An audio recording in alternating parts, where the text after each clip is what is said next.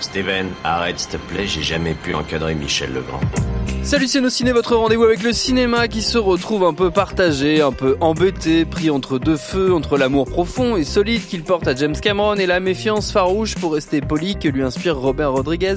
Aussi lorsque les deux s'associent qui plaisait pour signer l'adaptation en live action d'un manga culte, nous voilà bien embarrassés mais nous allons passer outre ces tiraillements pour affronter comme il se doit Alita Battle Angel avec le quintet de cyborgs de la critique réunis ici autour de la table. Rafik Djoumi, salut Rafik. Salut. Stéphane Moïsaki, salut Stéphane. Salut Thomas. Perrine Kenson, salut Perrine. Salut Thomas. Julien Dupuis, salut Julien. Bonjour Thomas. Et David Honora, salut David. Salut Thomas. C'est nos ciné épisode 175 et c'est parti.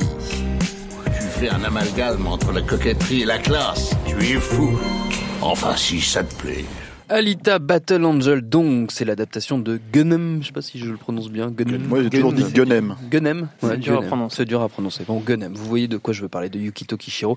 Et ça nous raconte les exploits d'Alita, donc cyborg adolescente, bazardée dans un 26e siècle post-apocalyptique où la guerre fait rage et où son destin et son passé extraordinaire lui seront peu à peu révélés. I remember the war. The ground shook.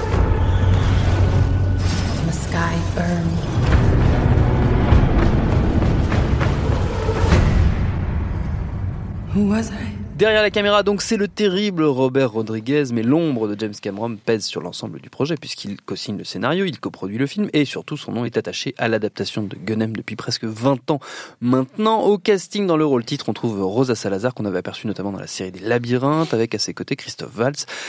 Jennifer Connelly ou encore Mahershala Ali. Votre avis sur Alita Battle Angel, les amis Julien Dupuis, bonjour. Tout ça n'aura servi à Tout Ça rien. n'aura servi à rien, je suis désolé. Euh, c'est vachement dur. T'as dit il faut il faut passer outre. Enfin, ou t'as dit nous allons passer J'ai dit, on outre. euh, tenter de passer outre. Mais moi, pour moi, c'est impossible. Ouais. C'est trop difficile. C'est-à-dire, tu peux pas, euh, je peux pas m'empêcher. C'est quand même un, un film que que on a tous. Enfin, en tout cas, moi, j'ai suivi, j'ai rêvé, j'ai j'ai attendu depuis des années, des années, quoi. Et, et à chaque fois, je me dis ah bah tiens, comment il va le faire? Et euh, C'est depuis 2000, je crois. que- avant même, je crois, avant. ouais, ouais, un Fin peu. des années 90, Fin des années en fait, 90. c'est euh, Guillermo, qui, euh, Guillermo del Toro qui avait prêté euh, une. VHS Ah. euh, voilà, de, de l'OAV, euh, qu'on a tous eu À en Cameron. France. Ah, je sais pas s'il avait euh, prêté manga, l'OAV ou les, film. les, les mangas. Enfin, bon, Non, non, c'était apparemment une l'OAV. VHS, euh, dit-il, qu'il a regardé deux fois euh, en rentrant chez lui, quoi. Euh, et donc oui, je crois qu'on a on a été au courant à peu près euh, 99 dans ces eaux-là. Enfin, Ouais, c'était ouais, après ouais. Titanic, mais euh, il avait déjà commencé apparemment à à, à bosser sur le truc. Euh, ce que j'ai compris, parce que c'est moi ce que je me demandais, comme tout le monde d'ailleurs, que, que ce que Rodriguez fout là-dedans, euh, il semblerait que lorsqu'il est James Cameron était engagé sur sur Titanic et que le film était euh, over budget, la Fox était en, en mode panique et que en gros pour les calmer, il leur avait promis une franchise à venir, euh, mais que et il, il lui fallait un réalisateur euh, à placer Ouais. sur cette franchise et que c'était à cette époque-là euh, qu'il leur, qu'il leur aurait euh, proposé euh, Rodriguez, qui- qu'il Rod- avait déjà rencontré, avec qui il avait déjà euh, eu Rod- pas mal. Rodriguez a dit euh, hier à l'avant-première que c'était sur au moment du tournage d'Avatar et que James Cameron était. euh, Ça c'est la deuxième la deuxième fois en fait, la deuxième Ouais. rencontre, mais, mais Non, il, ils se connaissaient déjà avant. ils Alors, se il y a- connaissaient se depuis connaissaient au en milieu des années 90 en Ils, fait. ils ouais. se connaissaient déjà. Alors moi, j'ai cru comprendre qu'ils se connaissaient quand Rodriguez il a commencé à tourner des, des films en 3D, parce qu'il faut quand même rendre à César ce qui appartient à César. Mm. Robert Rodriguez, c'est une tâche. hein. Enfin, je pense qu'on est, à peu près tous d'accord là-dessus. Non, mais par résumé. contre, c'est un, c'est un mec parce qu'on a tous dit, enfin, on n'a pas tous dit. Dieu merci, j'ai jamais dit une ânerie pareille, mais je me rappelle qu'à à- à l'époque de Sin City, il est bien loin ce temps-là, mais il faut quand même se souvenir qu'à l'époque, euh, tout le monde te, te, te, te sortait tout le temps. Mais c'est une révolution, tu vas voir. euh, Il est en Oui. train de tout changer. Bon, c'était déjà pas une révolution. Enfin, je veux dire, c'était un truc qui, depuis la menace fantôme, tu savais que c'était une erreur de fa- fabriquer des films de cette façon-là et que c'était complètement con et, et que ça n'avait aucun sens en fait cinématographiquement parlant. Mais par contre, le truc, c'est que Rodriguez est un des pionniers de cette renaissance du tournage en 3D native et qu'il l'a, il fait alors que Cameron était en, en train de travailler justement là-dessus et qu'ils ont eu en fait des échanges vraiment euh, assez proches à, à cette époque-là et qu'il a même utilisé les PS Fusion qui étaient donc les, les, les rigs caméra 3D qui ont servi notamment pour Avatar euh, euh, ultérieurement euh, un, un peu avant un, un peu avant Avatar donc ils se connaissent quand même depuis depuis cette époque-là je savais pas la- du le tout pour des le années truc. 90, moi, je, je sais- Allez. c'est les propos de Rodriguez dans le, le numéro d'Empire qui était consacré à, Alors, à Alita. Et a, il y a, il y a un autre. Ah, peux- peut-être peut-être qu'il fa- il fabule. Hein. J'en sais rien. Non, non, mais c'est possible. Alors, L'autre truc aussi qui est peut-être intéressant, c'est que j'ai j'ai interviewé John Lando hier. Je lui ai demandé, c'était une des questions qui, qui Donc, était évidente. coprodu- coproducteur du Bah, film. coproducteur du film, qui est le, le bras droit en fait de James Cameron Ouais. depuis euh, Titanic, enfin depuis True Lies, ils se connaissent, mais Oui. depuis euh, euh, spécifiquement Titanic, ils travaillent ensemble. D'ailleurs, mais pourquoi Rodriguez quoi? Ce qui est, qui est un peu la question que tout le monde se pose. Et lui m'a expliqué que euh, pour Cameron et lui, euh, Robert Rodriguez réussirait à apporter quelque chose que James Cameron ne savait pas faire, qui était un film pour euh, ados en fait. Et c'est vrai que euh, euh, alors surtout dans le manga, il y a un côté définitivement ce qu'on a appelé ultérieurement le young, adulte. adulte, ouais. Mais c'est complètement ça, hein, Gun. Et, euh, la- le- le- encore une fois, plus le, le, le, le manga euh, Ouais, que le que, l'OAV. Hein. Et, euh, et c'est le truc post-apocalyptique, en, en rupture avec la société des adultes, sur la découverte de ton corps et, et les passages à l'adolescence. Et, et à, tort ou à raison, euh, James Cameron et, euh, John Lando ont estimé que euh, le, parcours en fait et la sensibilité de Rodriguez pouvaient faire un, permettre en fait de faire un pont entre les, trucs un peu plus PG et les trucs un peu NC-17 parce que apparemment Ware parce que il- serait allé plus dans cette direction-là Cameron lui avec le matériel de base et sa sensibilité irait plus irait plus là-dedans et, et, et eux ils voulaient un côté un peu plus euh, je sais pas comment dire, à la cool léger, quoi, ce qui sent Oui. définitivement dans les parties, notamment de, de roller ou de, de, début, de- ouais. de trucs comme ça, quoi. Euh, Donc le résultat. alors le résultat, donc Là, le résultat, voilà, bon ça c'est l'historique, mais c'est intéressant quand Bien même sûr. parce que je Ah pense bah, que c'est surtout un- sur un projet comme ça. et, mais euh, donc moi, en en ce qui me concerne, donc j'ai pas pu m'empêcher de passer mon temps à, à regretter en fait ça et à me dire mais pourquoi, pourquoi lui quoi? C'est terrible. Alors euh, et, et- et- après de, de façon plus plus factuelle, euh, le le vrai la vraie problématique en fait de, Robert Rodriguez dans le film, c'est que c'est pas vraiment du Robert Rodriguez, c'est-à-dire qu'il il tourne pas comme d'habitude. Ça, c'est encore un truc aussi auquel euh, j'ai eu l'occasion de lui en parler hier. Mais par exemple, il n'y a pas des raccords dans l'axe tout le temps, ce qui est un truc qu'il fait tout le temps pour dynamiser à bon compte euh, sa, mise en scène, Robert Rodriguez. Donc, euh, il n'y a, pas ce genre de truc. C'est un tout petit peu plus travaillé. C'est pas lui qui fait la photo. Ça, ça change beaucoup de choses, quoi. C'est-à-dire, contrairement au truc de la machete ou des, horreurs comme ça. Bon, bah là, c'est Bill Pop quand même qui fait la photo. En plus, c'est Bill Pop qui fait de la, la 3D native avec des super belles rigs. Donc ça, c'est quand même, c'est quand même agréable. C'est un, un vrai truc, euh, euh, voilà. Et euh, mais le film est quand même. euh, il- moi, j'ai eu un, un gros problème en fait pour rentrer dedans. C'est-à-dire que je pense qu'il il m'a manqué deux choses. Il m'a manqué d'une part un, un univers qui existe pour lui-même de Mhm. temps en temps, c'est-à-dire des, des instants de flottement où j'aurais eu le temps en fait de m'installer un peu à Iron City, à voir comment ça fonctionne, avoir l'impression d'être de, de, de, de naviguer dans les étals et tout. Mais je pense que c'est un problème d'incarnation en fait. C'est un problème de, de bah ça existe pas vraiment en fait. Euh, tout ça ne ne- n'existe pas pas pas réellement. Euh, Il y a ça et puis il y a un gros gros problème je trouve avec les antagonistes et les méchants qui sont euh, ah c'est des fois le côté bisseux en fait de Rodriguez. Et quand je dis bisseux c'est malgré lui hein, parce Mm. qu'il fait beaucoup d'hommages au cinéma d'exploitation. Mais pour moi il a un vrai côté bis ce mec euh, qui est inhérent à lui en fait. Bah là il y a, pour moi il revient au galop.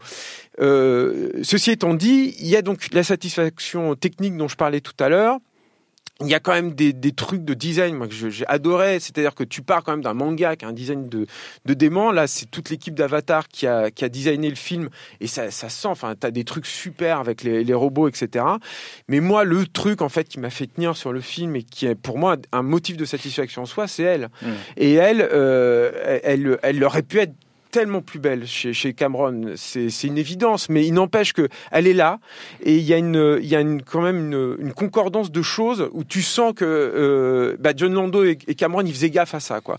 C'est-à-dire qu'il y a l'écriture, il y a, le- manga de base et le personnage, et ce que ce personnage trimballe en elle-même, il y a l'écriture qui sur le personnage, moi je le trouve très très belle quoi. Il y a des scènes, des idées de scènes incroyables, même si elles sont desservies par la mise en scène.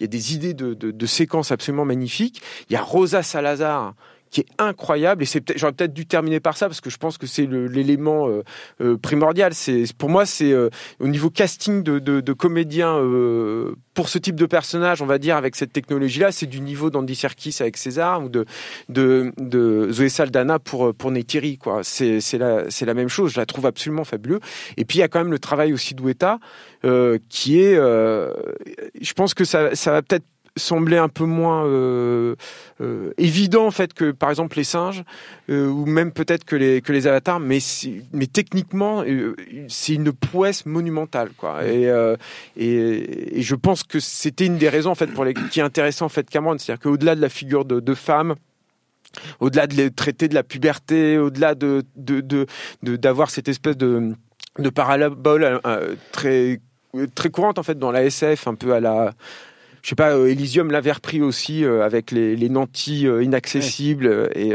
et, et, et la plèbe qui était en bas, au- au-delà de faire le truc post-apocalyptique sur les dangers de la guerre, mais aussi les bénéfices de la guerre, puisque le corps qui va la révéler est un, un corps de guerrière.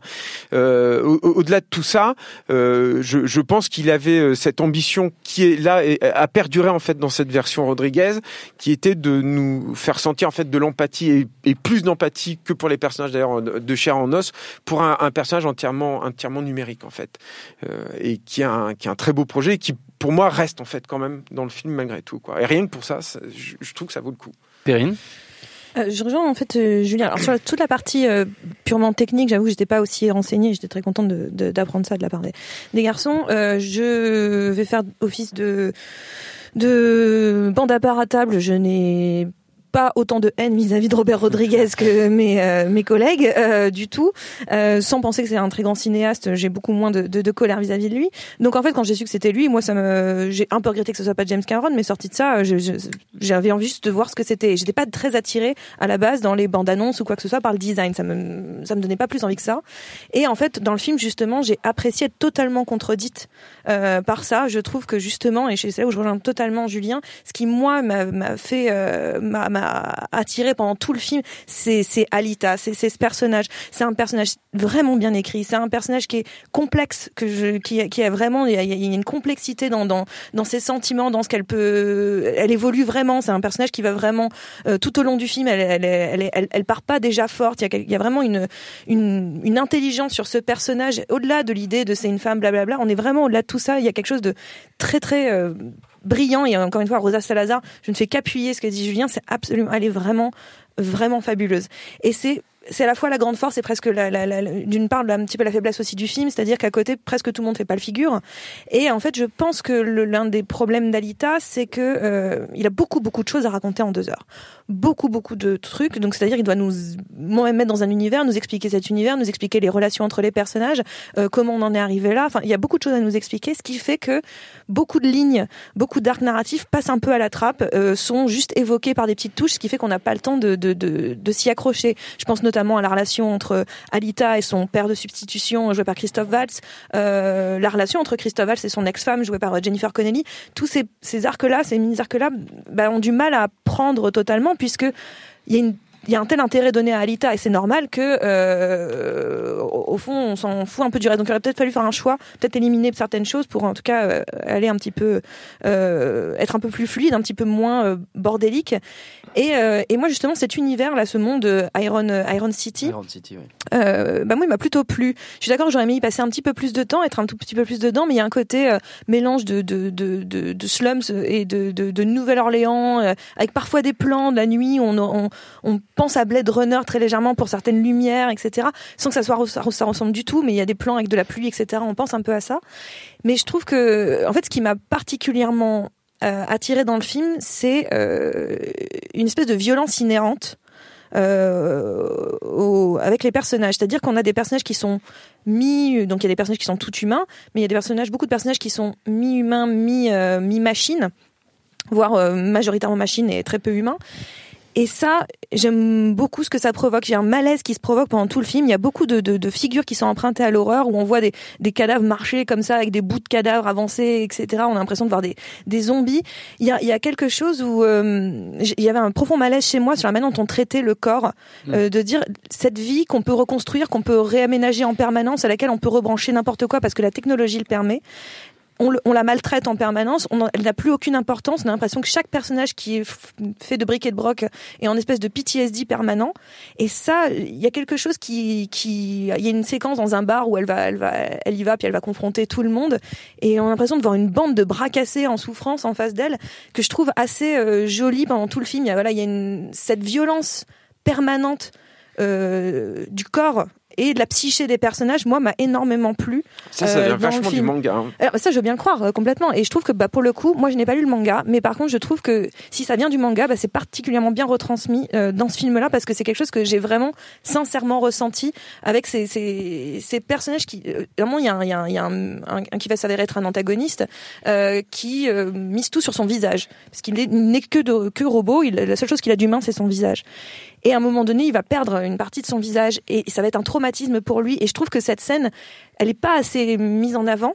Malheureusement, la mise en scène ne l'aide pas des masses, mais il y a quelque chose de sublime dedans, de se dire c'était la seule chose qui le rattachait à une forme d'humanité.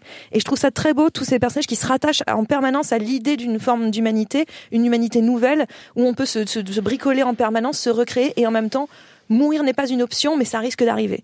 Et je trouve que c'est, euh, il y a quelque chose comme ça que le film transmet et qui n'arrive jamais à totalement euh, porter au nu parce qu'encore une fois il veut raconter beaucoup trop de choses d'un seul coup. Et puis je terminerai juste sur cette figure permanente euh, qu'on voit de, de, de, l'étage supérieur la Zalem la ville au-dessus où on a le- ce méchant ce Nova euh, qui, qui apparaît qui est une sorte de ressuscité de James Cameron j'ai découvert à la fin que c'était Edward Norton, mais pendant très longtemps, j'ai cru que c'était James Cameron, et euh, qui, qui était là. Le c'est assez impressionnant. Et c'est assez impressionnant. Et en fait, je trouvais ça plutôt intéressant, finalement, euh, de l'idée que c'est James Cameron qui surveille d'en haut, qui regarde tout et qui regarde tout à travers les yeux des autres, qui a cette, euh, cette possibilité d'être euh, dans, dans la tête des autres, qui littéralement est dans le projet, euh, ce qu'il est dans le projet. Donc je trouve qu'il y a, il y a quelque chose d'assez fascinant euh, là-dessus, qui fonctionne plutôt bien. Après, le film, moi, je trouve, est assez Vaut mieux le bancal. prendre à la blague quand même. Parce Oui, bah, faut le prendre à la blague, mais- ce que ça veut dire. Ah bah oui, sinon c'était un peu flippé. Mais, mais en même temps, il est Surtout que c'est pas ça, le film, à la fin. Il est là tout le temps. Mais moi, il y a quelque chose qui je trouve assez fascinant. Après, voilà, je trouve qu'il y a des, des vrais côtés bancals, mais ça ne reste absolument pas, euh, pas, euh, pas du tout honteux ni désagréable à regarder. David. Euh, oui, alors moi je suis euh, un peu comme Perrine, j'a- j'avais pas lu le manga et euh, j'avais des attentes très réduites du fait que le nom de Robert Rodriguez, pour, alors à l'inverse de Perrine, mais moi me, me fait fuir. Je, je, il y a, y a un film dont on a parlé dans nos ciné euh, il, y a, y a quelques temps qui est un, qui est un projet qu'on peut un peu comparer, c'est Mortal Engines où, Oui. euh, où, où on avait déjà regretté le fait que ça soit pas le, le, le cinéaste à l'origine du projet qui, euh, qui, euh, qui fait la, l'accomplissement à la fin. Euh, là, en comparant les deux, je trouve que c'est quand même une, une, une réussite en comparaison, euh, notamment parce qu'il y a des idées euh, qui sont dans, qui, dev- qui devaient être dans le script et qui euh, sont aussi issues du, du manga, qui ont une telle puissance que Ultra storyboardé euh, au fil des ans aussi. voilà, et que, que en fait carrément même des animatiques, je pense, hein, qui viennent de même entre guillemets mal rendu, euh, c'est euh, c'est quand même extrêmement puissant. Il y a, il y a une scène, je sais pas si on peut en, en- en parler, mais qui se joue autour du cœur de l'héroïne, qui euh, Enfin, à mon avis, sur le papier, c'est extraordinaire. Dans le film, c'est Ah, mais- raté dans la dans la manière dont c'est ré- réalisé, mais l'idée est tellement forte que que j'ai quand même été touché. Mais c'est une Euh, scène très au intéressante. dire, Quand, quand tu as envie, quand as envie d'analyser l'image, tu vois comment une belle idée au scénario a besoin d'un vrai scénario. Ouais. Totalement, là tu Et là, et là où tu te dis putain merde Rodriguez quoi, c'est dommage quoi. Effectivement. Donc c'est- vraiment une scène de bascule, mais en même temps, enfin, c'est- enfin, donc c'est c'est aussi comme ça qu'on peut avoir de regrets parce que le, le, le film que je trouve au final quand même très bon aurait pu être euh, fatalement merveilleux quoi.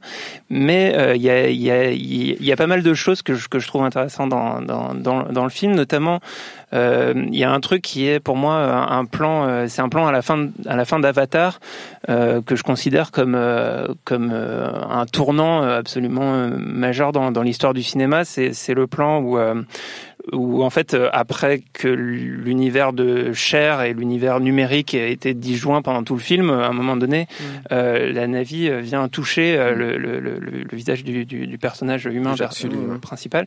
Et ce, plan juste ce moment là pour moi est un, un tournant euh, très important dans, dans, dans l'histoire du cinéma. Et en fait euh, au début de au début d'Alita euh, donc c'est pas du tout dans, dans, dans, au même niveau mais en fait il y a, il y a un plan qui, qui, qui repose sur cette sur cette idée cette puissance de la rencontre entre le- le- l'organique et le numérique. Euh, c'est un, un- une scène où elle croque dans une orange. Et en fait le personnage euh, donc euh, composé par la, la performance capture et, et remis en image par euh, par le, le, le numérique va, va se saisir d'une orange croquer dedans avoir une réaction hyper bien rendue sur son visage de bah, ce que ce que ça serait dégoût, si, si on mangeait si on croquait vraiment dans une dans une orange qui en même temps euh, installe hyper bien le personnage parce qu'on on voit que- qu'elle elle, elle prend peu à peu conscience de ses sens, etc. Et, euh, et voilà, ce, ce, ce genre de, de, de détails dans le film sont d'une telle puissance que, euh, que, que on- qu'on- on- déjà on comprend les personnages, on comprend les enjeux, on comprend un certain nombre de choses de, de, l'univers, et, et c'est déjà beaucoup de choses en fait euh, au, au cinéma. Donc, euh, donc moi j'ai été très séduit par l'ensemble de la direction artistique. Il y a des euh, séquences de, de combat qui sont euh, extrêmement bien composées et, euh, et enfin voilà qui, qui, qui fonctionnent tout simplement.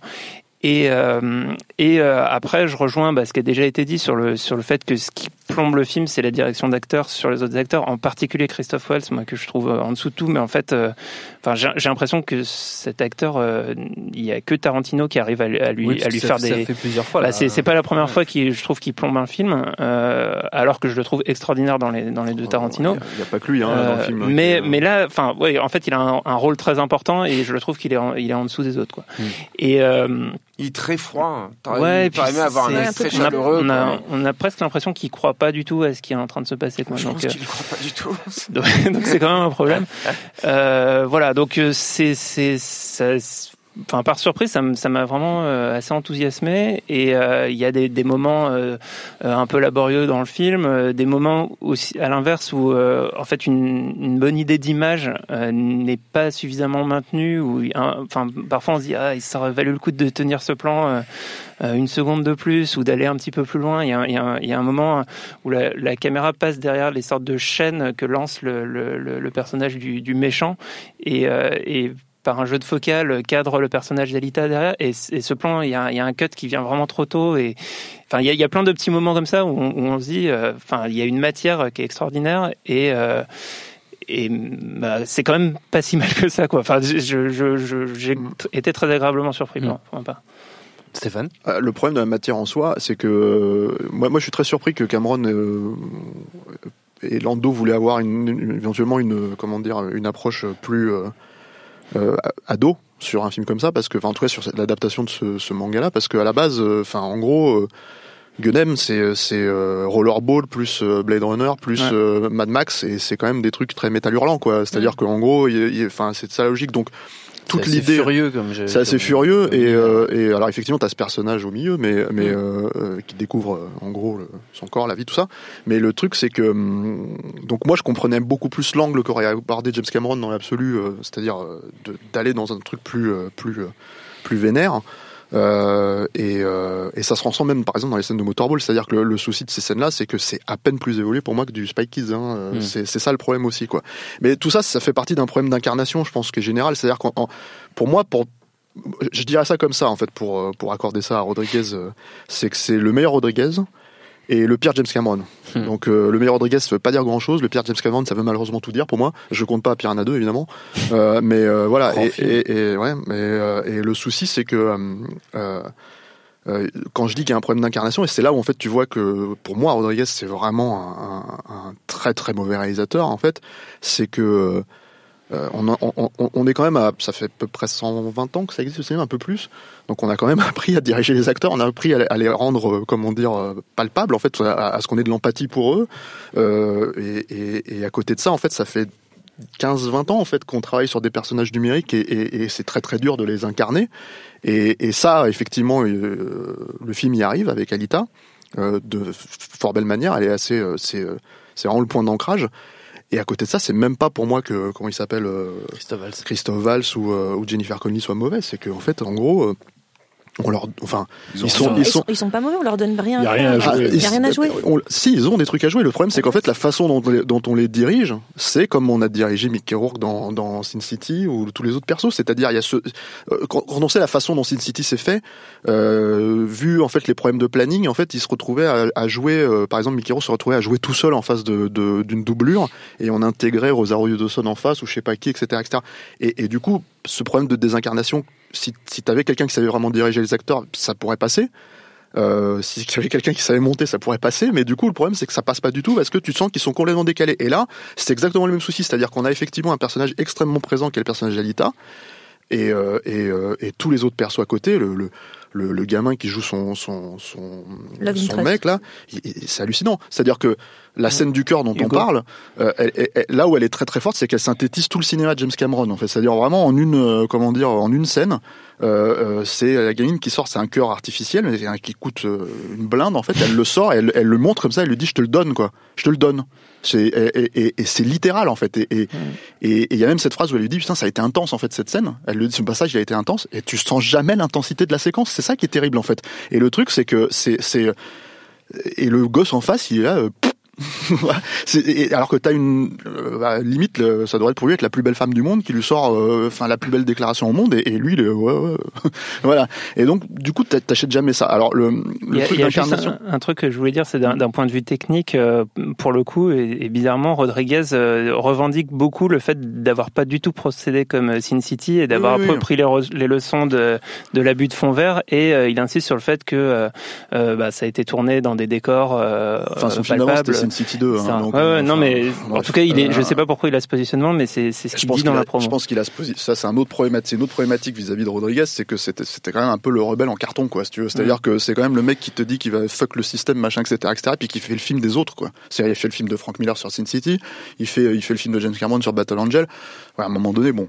Et le problème c'est que il y a il y a il y a il y a, moi, moi, je pense qu'il y a une- presque une, euh, c'est-à-dire que oui, effectivement, il y a cette idée d'essayer de, de, de représenter le cinéma de James Cameron sans que ça soit James Cameron. Je suis d'accord avec toi, euh, euh, David, sur le fait que effectivement, ça, ça, en termes de sous-traitance de mise en scène, ça passe quand même mieux que Mortal Engines, quoi, on va dire. Euh, effectivement, parce Deux que fois plus de budget, deux fois plus de développement et un, On un sait que t'as producteur comme John Engines, Non, non, non, non, mais c'est pas ça, c'est qu'il faut aussi replacer le truc je replace, je replace, mais il y a un autre truc, c'est que t'as Bill Pope, t'as, t'as, c'est t'as, les animatiques de James Cameron qui, à mon avis, a travaillé depuis des années, etc., etc. Donc oui, il à mon avis, il y a tous ces trucs qui, Mm. qui rentrent en ligne de compte. Mais au final, il y a un vrai problème d'incarnation, une incarnation dans la ville, incarnation dans l'univers, incarnation dans les choses. Et après, Il effectivement, tout en main en fait, Robert Rodriguez. tous les petits trucs, tous les petits trucs un peu de petits malins, euh, c'est-à-dire qu'on parle de, Nova qui, effectivement, à mon avis, renvoie James Cameron. Ça, à mon avis, c'est une idée de Rodriguez. Euh, le gamin, en fait, qui joue le Love Interest, bah, c'est Rodriguez, hein, en gros. Il apparaît comme ça, avec le bandana et tout, euh, littéralement. Et donc, si tu vas un peu plus loin que ça, et ben, en fait, tu vois, c'est Nova qui en veut à Rodriguez, etc.. Sauf que malheureusement, dans les faits, moi, j'aurais bien aimé, en fait, que Cameron ait vraiment la main mise sur le projet global, quoi. C'est-à-dire que ça, ressemble encore un peu trop à du Rodriguez pour, comment dire, me convaincre.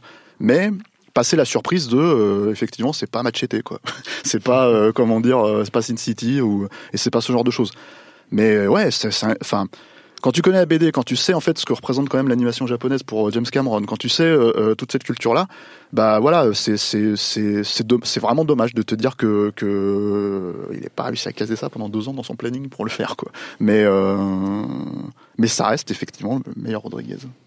Ça veut dire, je sais pas ce que ça veut dire, mais voilà. Trafic. Oui, bah moi je, je, je parle pour tous ceux qui, comme nous, autour de cette table, ont, ont pu découvrir euh, l'OAV, euh, euh, puisqu'on a découvert l'OAV avant de découvrir le manga en, en- France. À mon souvenir, le manga n'était pas encore disponible en français. Euh, moi, je me souviens qu'à l'époque, euh, le destin du personnage de Hugo, euh, qui devient Hugo dans, dans le film, euh, m'avait carrément fait pleurer. Euh, j'avais, vraiment chialé sur sur sa séquence et, et bah, voilà, c'est un peu à cette image-là que j'attendais le projet pendant pendant, pendant une vingtaine d'années. C'était la promesse d'une émotion réelle. Je reprends les propos de Perrine sur ce qu'elle a ressenti de des comment dire de la chair euh, sacrifiée dans, dans, dans cet univers c'est effectivement quelque chose qui est au cœur du, du, projet hein. enfin c'est un, c'est un monde qui nous présente des euh, une humanité complètement euh, euh, blessée dont on a détruit absolument tous les espoirs quoi. Et, et à chaque fois dans, dans, dans cette histoire on a l'impression qu'un personnage va enfin obtenir quelque chose quelque et chose, toujours et tout ça- toujours on- voilà Tout on- est on- cassé en permanence. voilà. Euh, c'était, c'est effectivement le, le, le cœur du projet. Donc, on- l'implication émotionnelle, elle est vraiment euh, euh, ce qui aurait dû faire exister ce, ce, ce projet-là. Quelqu'un comme comme euh, comme Rodriguez euh, m'a toujours donné l'impression d'un type qui ne croit en rien en fait. Il croit pas en ces univers. Ce sont des univers qui l'amusent. Euh, il trouve probablement que les couleurs sont sont très jolies, mais euh, à aucun moment il a envie qu'Iron City soit une vraie ville qui a vraiment existé avec des vrais gens. Moi, euh, j'ai rarement vu des figurants aussi nuls euh, que, que, que, que- on a l'impression qu'ils ont été chercher la- les, les mecs à la plage euh, sur la plage de Miami, qui leur ont foutu deux trois chapeaux rigolos sur la tête et de les, faire se balader dans le décor. C'est d'un artifice mais vraiment euh, dingue quoi. Euh, quant au concept de tirer ça vers le, le young adulte, euh, moi j'avais plutôt l'impression de me taper une production Nickelodeon euh, dans, dans, dans le côté ripolliné à mort, euh, parce que les, les, la, découverte de, de son corps, de l'adolescence, de ses, de ses hormones, etc., c'est vrai, c'est, ça aurait pu donner justement quelque chose d'un peu plus organique. Euh, là, c'est, c'est, c'est le personnage de Hugo, voilà, il a, il a des beaux pectoraux quand il se réveille le matin, euh, euh, voilà, torse nu dans son plumard, en, en mode sexy quand, quand, quand, quand elle vient le voir, quoi. C'est, c'est d'une artificialité, mais mais vraiment euh, vraiment stupéfiante. Et, moi, ce qui, ça me surprend justement qu'on euh, qu'on les laissé faire à ce niveau-là, euh, dans, dans la non-existence euh, d'Iron City. Je dirais que le reste, tout ce qui est de l'ordre de le- des séquences d'action, c'était déjà géré. Euh, je pense que quand, quand Cameron lui a balancé, je crois que c'était 1000 pages de... de de dessin, en plus d'un script de 180 pages, comment? C'est deux notes. Oui, de notes, de notes diverses et variées, mais aussi des, des dessins. Alors les Euh, dessins, c'était voilà. avant. ouais, c'était- Et euh, il y avait déjà toute une partie euh, du boulot qui était qui était là, quoi. Et, euh, la, la séquence de, de Motorball qu'on a qu'on a dans le film, la, la, je pense que la, plupart des idées de la façon avec laquelle ils se passent les uns au-dessus des autres, et comment elle utilise, expédié, quoi, voilà, aussi, comment elle le les, les armes des adversaires contre eux et tout ça. Je pense que tout ça c'était déjà déjà réglé.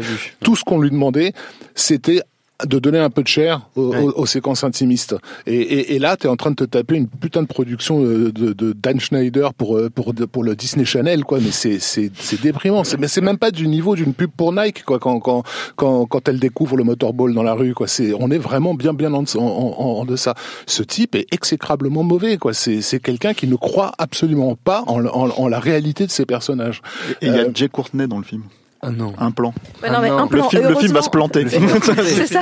J'ai pensé à la même chose. C'est le tueur de franchise. Merde.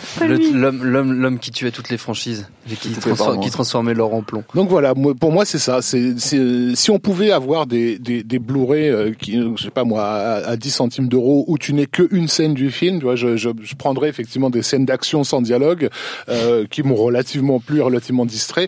Euh, pour, pour- le reste, euh, re- rester sur Disney Channel, voilà.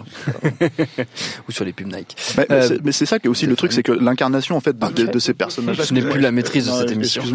L'incarnation de ces personnages aussi, c'est que je pense que euh, effectivement Lando et Cameron se sont vraiment concentrés sur Alita. Mm. Et la problématique de, de, de Rodriguez, c'est que quand, quand tu regardes Avatar, euh, le personnage de Neytiri, c'est James Cameron aussi. C'est-à-dire qu'il s'incarne complètement dans ce personnage, il croit en ce personnage, il le, Mm. il, le- il le subit, enfin il subit Non mais. Hugo, le personnage Et de là, Hugo, il a, il a jamais vécu dans cette ville-là. Enfin, ouais.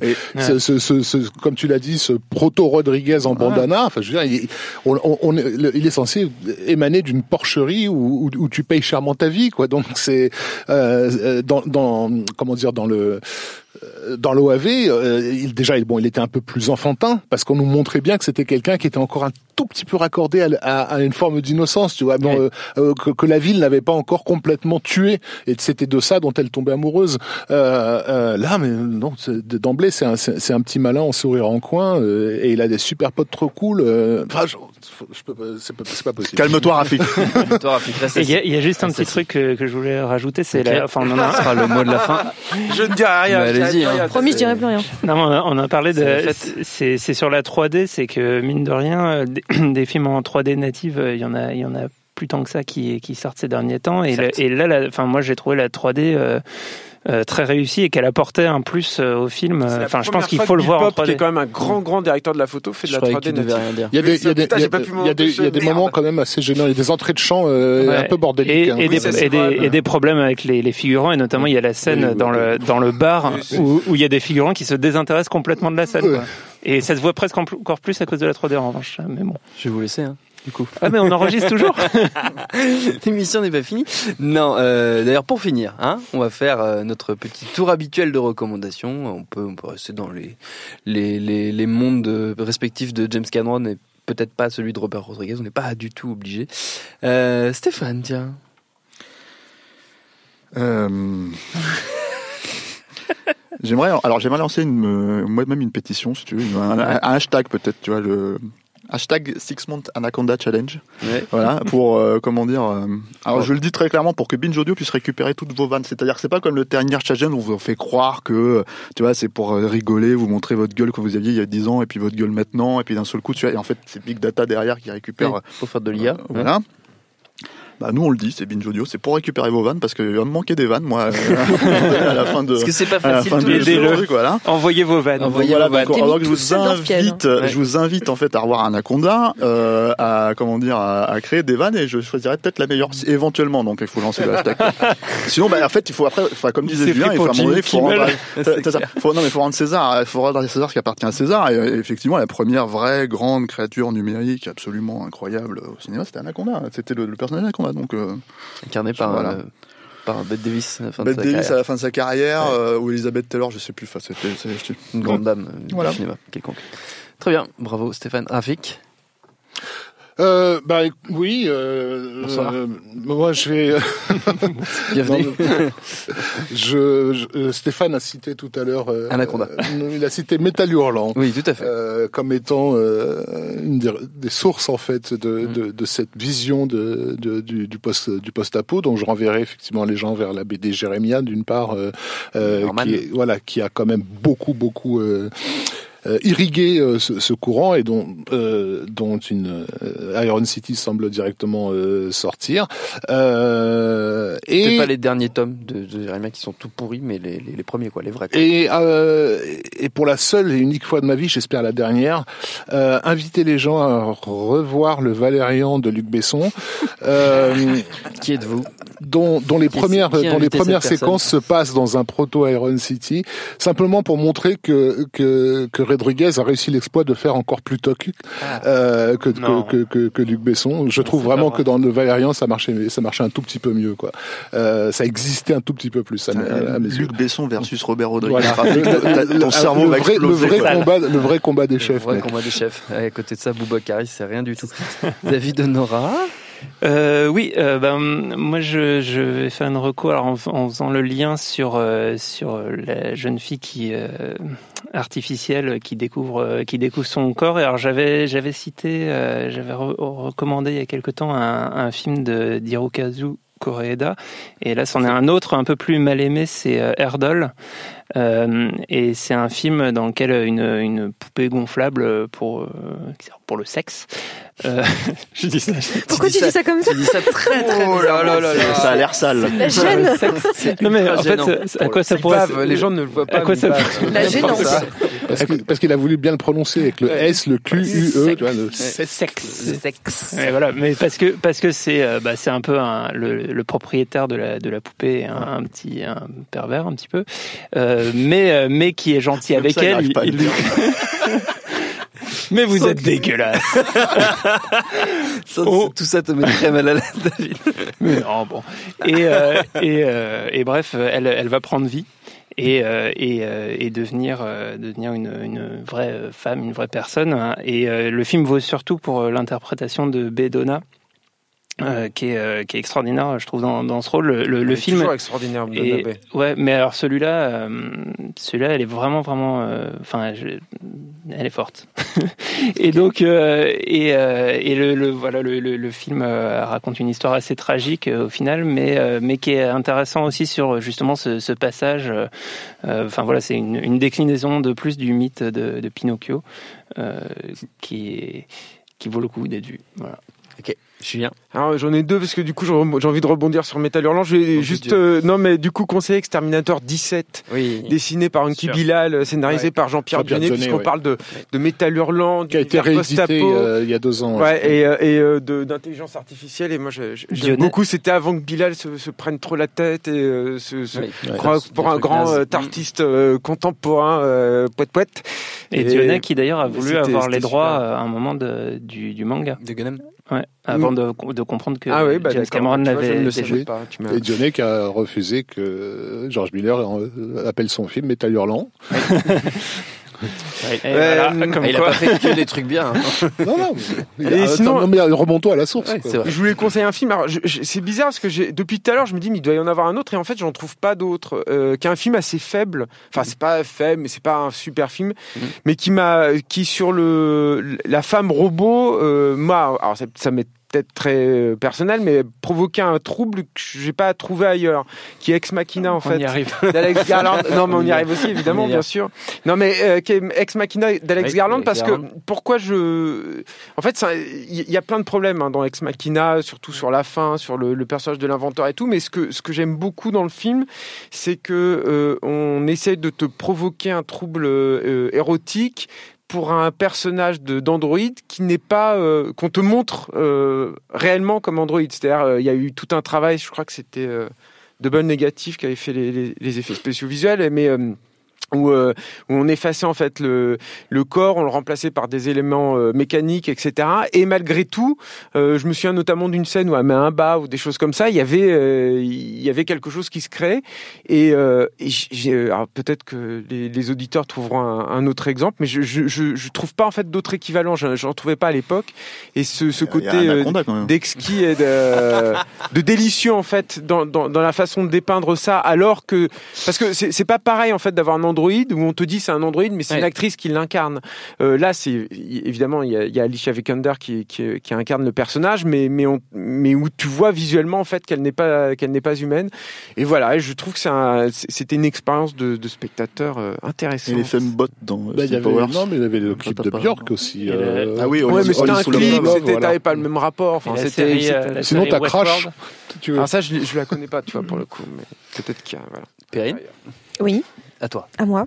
Non, mais j'ai envie de, de, de, rebondir aussi sur ce qu'a dit Rafik sur le fait que le, le- on sent pas la passion, en tout cas l'émotion euh, euh, adolescente dans, dans le film. Et c'est vrai que c'est ce qui m'a un peu manqué. Il y a qu'à la fin vraiment où le personnage, euh, bah, il- je, sais je sais pas si on peut spoiler ou pas. Enfin bon, il lui arrive quelque chose euh, où ça me ça me touchait un petit peu plus. Mais c'est vrai que la relation entre les deux personnages, on sent pas on sent pas l'émotion plus que ça euh, entre les deux euh, et, euh, et j'ai envie de citer un autre film de young adulte de, de franchise young adulte qui a été très décrié comme franchise mais que le premier film pour moi réussit très très fort ça. C'est le premier Twilight le tout premier Twilight et oui. Je, je, ne- je ne suis pas fan du tout de la saga Twilight mais je tiens à dire que le premier film de, de Catherine Hardwick arrivait pour le coup très très bien à, à retransmettre ce qui ce qu'était le trouble euh, le trouble amoureux, la découverte du désir, la découverte de la passion chez une jeune fille, du moins. Et, euh, et je trouvais que c'était pour moi la, la vraie grande réussite du film. Euh, peu importe après ce qu'on pense des vampires et des machins qui, qui, qui brillent et tout, ça c'est un peu tout naze. Mais euh, c'est vraiment tout naze. Mais par contre, elle arrivait par sa mise en scène à vraiment faire ressentir le, le, le, le- la perte de contrôle euh, et le désir chez son personnage euh, principal et je trouvais que c'était une grande réussite dans le premier Twilight. C'est ta reco pour les six mois à venir. C'est ce que j'allais dire.